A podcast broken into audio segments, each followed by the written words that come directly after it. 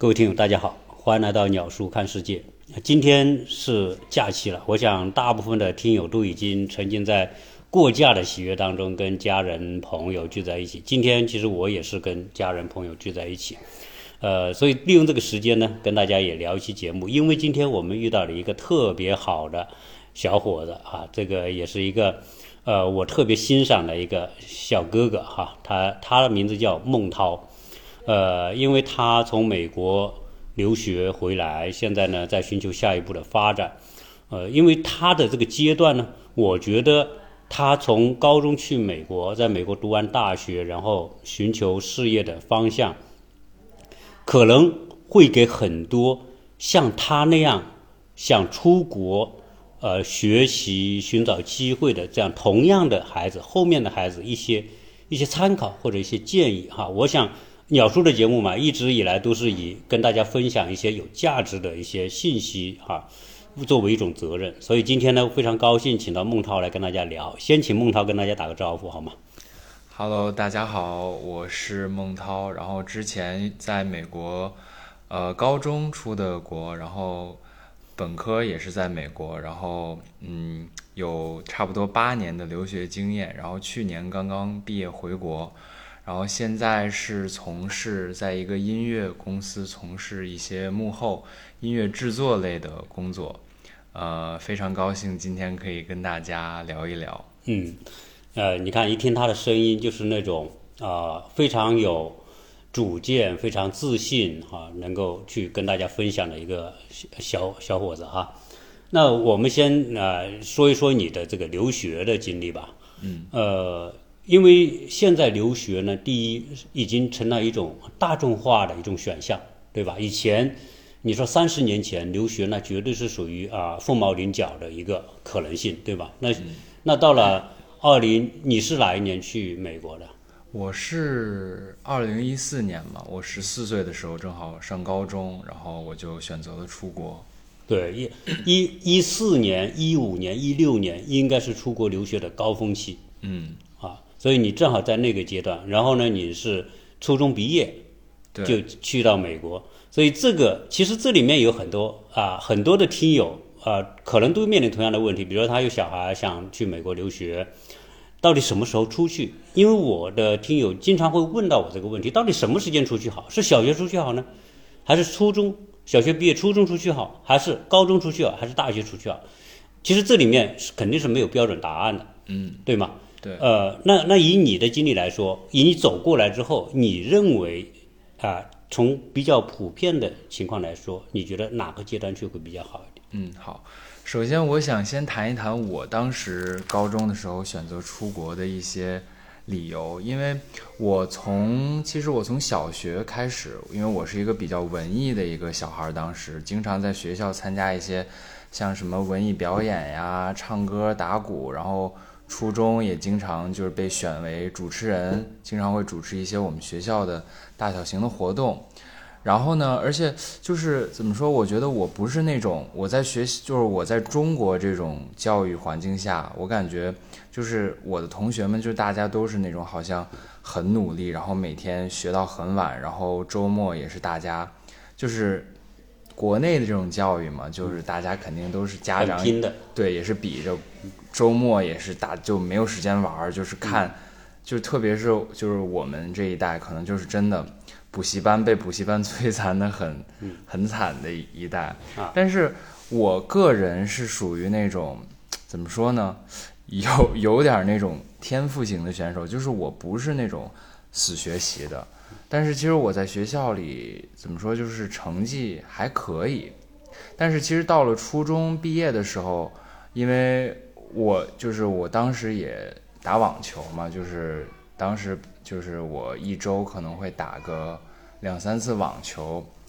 这也是我当时的一个特长。然后其实慢慢我们家里人就觉得，可能中国的这种比较拼的这种应试教育，可能对于我这种比较喜欢那种哎搞文艺，然后喜欢很多这种课外的一些，这叫什么呃。艺术活动的这种孩子，可能我就是会觉得国外的这种教育因为国外的教育其实相对国内的教育，感觉还是更加的多元化一些、开放一些，因为它很，因为美国高中它就是课外的活动，各种社团很多很多元，然后很多样的，所以就是高中的时候，我就选择了出国。这个是我自己的一个出国的经历，就是你出国，是除了家里人的想法，以及你自己当时有是是有没有自己的选选择，还是说因为家里安排你就去了，还是说你自己也特别想去？我觉得两方面的原因都有，但是毕竟就是我初中那个年龄年纪，我觉得还是受到父母的影响更多一些吧。但是我觉得父母确就是确实也是为我考虑，因为就是。就是我比较喜欢文艺嘛，嗯，对。然后另外一个，刚刚鸟叔提到问题，就是说，如果让我建议什么时候出国比较合适，其实我觉得高中高一这个节点，我觉得是很好的。因为为什么说？因为有的孩子他觉得，哎，有有的家庭他觉得可能，哎，想早点送自己小孩儿。出国，我其实感觉我不太这么建议。我觉得一是因为，就是你比如说，就我周围有很多那种华，就我从我的高中那个时候就有很多华裔的同学，然后他们有那种比如说幼儿园，A B C 属于属于美国有 A B C，然后也有那种也有中国国籍的，就比如说小学的时候就过来美国留学的，他们其实。就是我觉得，如果孩子太小送出来，就是他会很，他就是，我觉得他会受到，比如说美国文化的影响太重了。嗯，就比如说我们，你像我们中国小学，我们都会学拼音汉字，对吧？那可能他在美国的小学，他受他受不到这种，呃，中国的应试教育，然后受，我觉得，就是毕竟我们根儿还是中国人，对吧？所以我觉得。从小还是应该让孩子，第一个是接受一些中国比较传统文化，嗯，然后第二个我是觉得中国的应试教育其实它的一个优势就是说从小其实它可以更好的给孩子养成一种好的学习习惯，这个是我觉得美国没有的，因为美国其实他那种学习还是比较自由式的，就是让你孩子更。自己选择，比如说我喜欢我就我不喜欢我就去玩，或者是搞运动或干什么。但是这种情况下，就是往往会有一些劣势，就是说有的小孩他比较贪玩，嗯，所以说他可能就就是养成不了那么好的学习习惯。这也是为什么其实美国人他的就是美国小孩升学率，高中大学升学率其实是。不是很高的，不如亚裔的，对，嗯，呃，其实我我原来聊过很多这个这个相关的话题啊，关于啊什么时候去学习去美国去留学，然后怎如何做选择，呃，因为今天啊孟涛来聊呢，我觉得啊他是一个亲身经历者啊，一当然我相信他所聊的东西和我感受的东西是比较接近的啊，所以我我也不觉得，呃，原来我我是有个呃有个误解，认为说啊小孩既然出国嘛。呃，要把语言学好，肯定是越早越好。这个毫无疑问哈，任何东西本身这里面肯定是没有绝对的正确。你比如说，呃，你你很小去，那学语言当当然是特别容易，对吧？你要幼儿园把小孩往往幼儿园里面一放，你只要一年回来，他满口的英语，对吧？那那就是绝对纯正的啊！你要小，哪怕小学一年级送送进去，小学二年级、三年级送进去，你要小孩在那待个几。两年三年，他语言都是很纯正的，基本上他可能就是接近母语，或者他就是母语。但是，问刚才孟涛说的这个问题，就是说，华人其实在美国这样一个多元化的社会来说，别人会通过相貌啊，通过各方面去界定你啊，你是属于哪里人啊？那那我想呢，就是说，呃，特别是未来，呃。华呃，就是中国文化的一些最底层的东西，呃，如果他去的太早，他就没办法形成他的这个底层的认知，啊，比如说文化的观念的，最起码来说就是中文的识别能力。对，呃，就如果，所以我现在认为哈，如果失去中文这个能力，为了图一个所谓的留学什么，其实我认为是可能越来越得不偿失的。嗯，啊，这是我现在的认知，我不知道你这么是不是这么看？我也是这种感觉。我觉得你出就是首先，我觉得我出国为了什么？就不管是将来你会留在国外也好，还是回到国内发展也好，我觉得我的身份我还是以一个华人、以一个中国人的身份，我到哪儿肯定都代表了我自己的国家。那我自己都丢失了自己的文化，我觉得那就代表不了自己的。对，其实我其实做了一期节目哈，就是关于那个啊，这次冬奥会不是谷爱凌，还有一个陈薇嘛。啊。呃，谷爱凌是代表中，她她代表中国参参加这个冬奥会。嗯。然后有个陈薇，陈薇其实也很很很优秀的一个运动员，是吧？也是学霸，啊，也是哈佛或者耶鲁那种那种那种那种级别的那个学霸。哎，但是呢，由于他从小就忽略了这个东西，所以陈威他的中文就不行，就是表达能力就不行。然后他在很多公开场合要用英语去说去什么。其实他是个华人，然后他他这样一来呢，其实，呃，当然也不能说人家那有什么错哈，但是就是站在我们作为一个中国人来觉得，哎，如果他能够说一口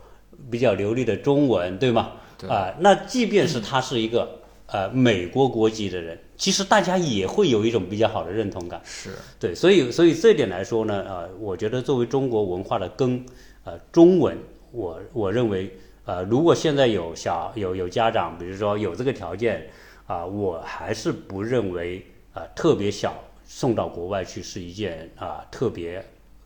呃，正确的事情啊。但这个东西我觉得因人而异。但是以我个人的认知来说。华人未来的机会和空间一定是在中国这样一个一个大的市场、大的空间当中哈。这个我我们是聊到这里。哎，我问问啊，孟涛啊，就是你你初中去的时候，你是去过一次游学，好像是吧？对，我是初二的时候是交换。呃，对，是属于交换，就是夏天我去。美国的一个学校，嗯，然后跟一个小孩的家庭，就是去到他这个家庭里跟他相处住，然后到他的学校里上课，嗯，然后到明年的暑假，你是上了一年是吗？就是是去那边一年吗？不是，就是一个暑假，一个暑假，对，两个月，对，啊，差不多，嗯，那那两个月其实他都放假了，你在那两个月主要做什么？没有，就是下校，他们那个夏校没有放，美国是有下校的，对对。对。那那你学完那个夏校两个月之后，你是觉得你喜欢那个环境呢，还是还是或者什么样的因素，让你决定说，哎，你就决定要去美国？呃，就是可能可能是不是因为你喜欢文艺，喜欢体育嘛？嗯。然后你到了那边，其实美国人对于呃体有体育能力啊，喜欢文艺的。就是可能你会更容易跟美国的那个小孩儿或者呢环境融在一起，或者是大家对你的接纳度啊各方面，你不是那种书呆子型的人，你是一个比较活泼的人，是不是这种因素导致你哎你觉得那里也很适合你？我觉得其实这种因素很大的，因为其实说句不好听的，就是只要是像初中、高中这种学校，你不论国内国外。到哪儿，其实它都会有一个，怎么说呢？有点像那种歧视链。就比如说，就是像那种别人口中说的，就是 popular kids，嗯，就那种在学校，呃，比较就是怎么说，就是比较比较普通的那种吗？不是，就是嗯，就是比如说学校有的人，如果说比较极端的啊，就比如说可能。像我们中国，就是学校里会，比如说有一些学习好的学霸的，他们可能会瞧不起那些学习差的，然后不和他们去玩。嗯。但是其实像国外这种美国这种学校里，他可能比如说，哎，一看你这小孩儿就是很阳光、很外向，然后会体育，会比如说一些文艺，他可能会。就是你更容易，就是他交往当中不会纯粹用你学习好坏来衡量你这个人是不是一个值得交往的对象，是不是有这个问题？对，就是你可能你体育很好，可能他们也很崇拜体育好的人。是是是，这样的话就是说你的交往就不会被被圈在某个圈子里面。对。所以说是我觉得只是可能对我而就是因为每个人的性格和喜好也不一样，可能对我而言，我觉得在那种环境里生存，我是找到了一个就怎么说呢？我可以利用我的一些优势。那你像一些可能性格跟我完全相反的一些小孩，可能反而就不太适合在这种环境中生长。嗯，对，可能会对他们反而造成一些比较负面的影响。你比如说学校的一些霸凌啊，或者就是嗯，对，好就是那那你去到那边之后，其实你十四岁去去哈，其实有没有一个语言的适应过程肯定是有啊？大概是什么情况？当时，其实当时过去的时候，我在学校里的英语成绩，就是在当时我在国内的时候，英语成绩我还是不错的。但是毕竟，我觉得就是你平常跟家人朋友说话还是用的英文，所以这个在我们这个国内考场上用的，其实我觉得你到了美国的时候，我就是我一开始到美国听课，就是感觉这好像老师说的这些，如果老师说的这些东西，就是给我写成就是文字文字，好像那些单词我也认识，但是一说出来一说出来就是那些语速啊，然后还有有的考有的老师可能也是别的国家来的，然后有一些口音呀、就听不懂。嗯所以我觉得，就是你从国内到美国的小孩儿，不论你英语就是考试成绩多么好，我觉得到了纯英文那种环境下，还是要有一定的适应适应过程。但我觉得这种适应过程，你一定有的小孩儿他就觉得啊、我听不懂，然后我好害怕，我就是整天可能就会跟，因为学校里会有一也会有一些华人嘛，可能会就是跟那些华人小孩儿抱团儿，然后也就是觉得说中文可能会更有安全感一些。但是我反而会鼓励，就是咱们就是可能收听节目会有一些家长，嗯我觉得可以鼓励多鼓励自己的孩子，就是去交一些其他其他国家的朋友，然后去多用英文交流，不管是和老师还是同学。对，哎，那我我我有个问题哈，其实呃，语言对于你生存的生活的那个环境来说，它是一个特别重要的一个交通道嘛，嗯，跟别人交流的一个联系的方式手段。呃，其实你刚才讲了，可能听这一块儿，就美式英语，其实你在国内，如果你不是纯粹的一个英语环境，确实这个听，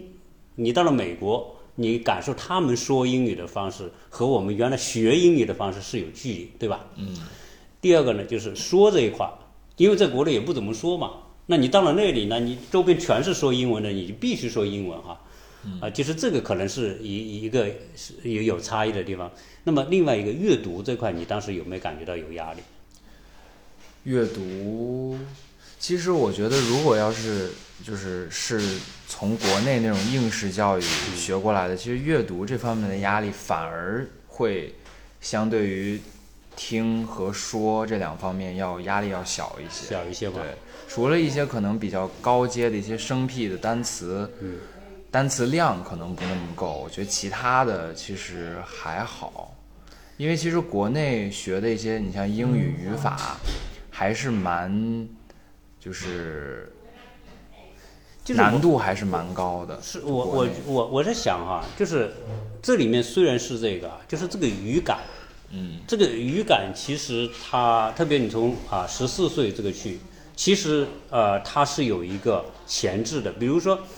你阅读这个这个文章，其实就是我们国内的那些呃学习很好的那些孩子，就比如他读一篇英文的东西，对这个他的理解，嗯。就是和一个美国孩子，哪怕这个美国孩子他成绩不怎么样，但是由他读完这篇文章，他的理解的程度是不是因为这个语就是语感的能力的问题，还是会带来，比如阅读速度可能更不如他们，或者阅读的理解深度不如他们，会不会有这个问题？所以你刚去的时候，呃，对于我个人而言，我肯定是会有一些这样的问题的，因为其实我因为我当时比较大的一个缺点就是我的词汇量其实积累的是比较不足的，所以说我在阅读这方面有的就是如果阅读一篇难度比较高，就是呃生僻字比较多的文章，我可能会比较吃力。但是我觉得还是因人而异，因为有国内那种就是很学霸的那种小孩儿，就是他们可能家长会带他们每天背单词呀，就是积累很多词汇量。我反而觉得这种小孩可能他们就是如果就是阅读，就如果养成了一种就比如说每周都会阅读这种纯英文书籍嗯。或者读物的这种习惯的话，嗯。到了美国再读一些纯英文的文章，我觉得反而可能不一定嗯。比美国的小孩的理解能力要差。对，所以您刚才讲的这个问题，就是说英语单词的词汇量够是一个方方面，就是、嗯呃，就是阅读。你看，我们经常会遇到这样的问题，如果我拿到一一段文字哈，嗯，这个文字没有生词，我这个所有的生单词我都认得，嗯，但是我读完之后呢，我对它的理解就就不能够真正理解这一段的这个真实的意思。就是我我以我现在呃读英语的时候，就我会有遇到这个问题。那我想就是说，这这里面是我我说的，就是说你刚去的时候哈，嗯，这个呃这个过渡就是从从比较表浅的这样一个理解能力到比较深的这个理解力，这个这个你大概要大概花了多长时间去跟他们达到，比如说在阅读啊，听说就完全一致的程程度。你从十四岁去大概大概到什到什么时候？我觉得对于我而言，这个过程还蛮长的。大概到哪一哪哪个年纪，或者比如高中毕业，还是怎么样？我觉得如果要是不是那种很就是涉及学术性的文章，或者是像那种像什么莎士比亚那种文学，就是比较普呃普遍一点的，比如说像海明威啊，小说，啊对海明威小说呀、那类的，我觉得差不多高中毕业啊，左右。对，嗯。但是其实说实话，我觉得如果你理就是想让你的理解程度到，就是比如说，就是到那种大，如果大家都是同大学 level 的，嗯，就是就是同样的，比如说年龄，还有同级的，比如说大家都是大一大二大三大四，因为就是其实对于美国人，他们能上的大学的那些学生那些小孩，其实都也是学习很顶尖的，嗯，因为你想想，在美国这种比较自由的教育下，嗯还能考上大学的这一群美国 小孩儿，就是他们的学习其实也是很顶尖的。嗯。那就是如果要是在就是比如说同等级的中国小孩和美国小孩的这个对比下，你就比如说我和我同级的同学，其实在理解一些文章的时候，我觉得我还是没有，我还是没有办法。就尽管说我现在已经毕业了，那我在读一个文章的时候，我可能还是比如说理解的速度啊，还有理解的这个，比如说我读一个对深度，可能还是没有办法达到。呃，一个母语一个对一个说英语为母语的一个人的那种程度，对，是是是，我我觉得呃孟涛的这个分分享的这个非常有啊有借鉴作用啊，因为一直我呢，呃，但是你像我这个年龄跟你又不一样，对吧？嗯那我一直是这样这样理解的，就是说语言，如果你对语言的掌握没有达到一个程度的时候，其实留学的效率是会降低的。嗯就是比如我刚讲，同样的四年时间，对吧？你你同样的课时，可能呃，你老师会要求你阅读很多东西，那有可能我我你比像你说的，你比如说我们在这个对语言的理解的深度和反应速度这块，假如说我们是慢一点的话，其实我们意味着我们是要花更多的时间对在学习上，是有这个问题吧？对，那我，所以我这里一直有个问题哈、就是说，如果到了更大的年龄，比如大学毕业之后再去读个研究生的情况情况之下，所以我我现在能理解为什么你看很多呃在国内读完大学到美国去留学的，其实我看大部分大部分选的都是理工科类的，嗯。啊，极少会去，比如说国内读完大学，在美国去赶去读文科的硕士的，这这个很少，除非他在国内的英语已经非常棒了，对，或者他就是读在国内读的那种国际学校啊，对。语言已经掌握的很好了。英语专业的那种，啊。其实英语专业都不行，是吗？这我已经遇到过好多这种在国内就是读英语专业的，啊。然后呢，他们可能是从事旅游啊，从事外贸啊，从事什么？因为我在美国生活的时候，我遇到好多这种人，我就问他们，我说你们学英语专业的去的时候有没有语言问题？他说一定有语言问题，哪怕他在国内读的是英语专业，出去之后照样像你说的一样听不懂，可能听懂一部分，嗯还有这个问题。啊，所以这个语言是个很奇妙的东西，呃。就我我们这样，我们分几期会来聊，所以啊，我们后面啊会继续请孟涛来跟大家聊。